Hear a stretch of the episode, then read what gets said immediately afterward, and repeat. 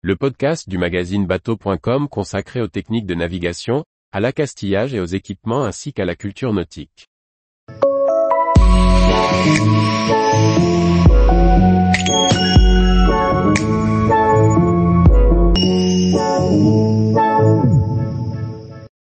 L'assurance navigation de plaisance, un indispensable pour se protéger. Par Chloé Tortera. À la manière de l'automobile, un bateau s'assure. Mais cette assurance est-elle obligatoire? Existe-t-il plusieurs sortes d'assurance Pourquoi devrait-on assurer son bateau? Guillaume travaille pour AMTM Assurance Maritime et Transport Madère à La Rochelle et répond à toutes ces questions. L'assurance navigation de plaisance n'est pas obligatoire, mais plus qu'indispensable. D'abord pour pouvoir disposer d'une place au port, mais aussi pour se protéger en cas d'accident. Même les bateaux stockés au sec sur une remorque devraient être assurés au moins au minimum. Il existe deux types d'assurance qui sont complémentaires, mais dissociables. S'il est possible donc de choisir l'assurance minimum, la plupart des assureurs proposent une offre complète. Ainsi, Guillaume conseille souvent à ses clients d'opter pour une assurance multirisque, qui couvrira les dégâts causés sur un autre bateau, mais aussi ceux survenus sur le vôtre. On conseille vivement de contracter également l'assurance dommage. C'est évident que le client a son libre arbitre et tout dépend bien sûr de la valeur du bateau. On va étudier la demande du client et répondre à son besoin en lui apportant la visibilité nécessaire des conséquences s'il ne s'assure pas en dommage, détaille Guillaume. La responsabilité civile navigation, RC Navigation, qui couvre les dommages créés à un tiers.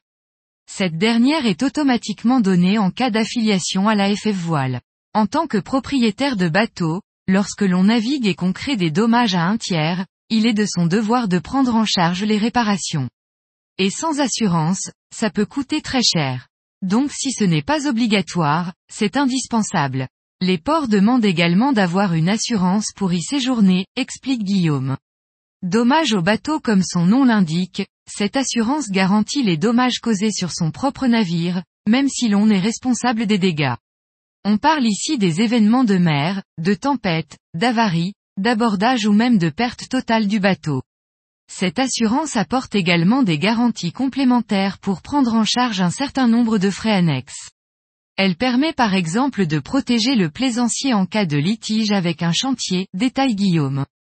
Chaque assuré l'est pour une zone de navigation définie, celle du quadrilatère européen. Si l'on sort de cette zone, il faut alors prévenir son assureur pour opter pour une garantie supplémentaire, qui vous couvrira vous et votre bateau, mais aussi votre équipage.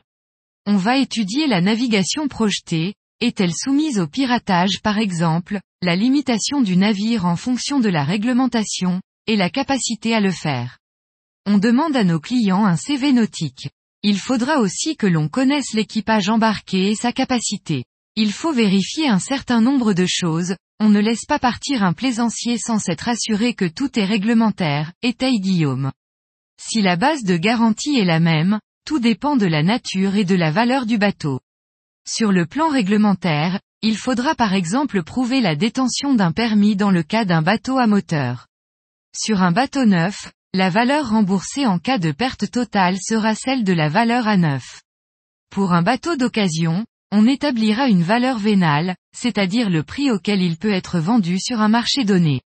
Dans tous les cas, c'est un expert maritime, spécialiste de son domaine et avec des connaissances du milieu marin qui analysera les dommages subis. Tout dépend de la nature du bateau à assurer, de son état, de sa valeur et d'un certain nombre de critères.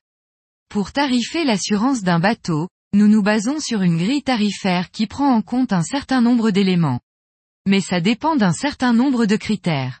Tout dépend de la valeur que l'on assure et des caractéristiques du bateau, de son ancienneté, mais aussi du type de navigation que va faire le propriétaire. On aboutit alors sur un tarif, détaille Guillaume. Il y a plusieurs types d'assureurs. Le simple agent, le courtier, qui fait l'intermédiaire entre la compagnie d'assurance et le client, et l'agent maritime, comme c'est le cas pour AMTM Assurance Maritime et Transport Madère. C'est un métier de spécialiste. Nous sommes agents maritimes et courtiers spécialisés dans la plaisance, ce qui nous donne les compétences pour gérer le service après-vente et instruire les dossiers de sinistre. C'est une de nos particularités, explique Guillaume. Ainsi, l'agent maritime a des mandats de gestion de plusieurs compagnies qui lui confèrent une certaine autonomie. Il gère la souscription et la gestion de sinistres. Il peut également construire des produits qu'il fait ensuite valider par une compagnie d'assurance, car il a la connaissance et la maîtrise du sujet. Tous les jours, retrouvez l'actualité nautique sur le site bateau.com. Et n'oubliez pas de laisser 5 étoiles sur votre logiciel de podcast.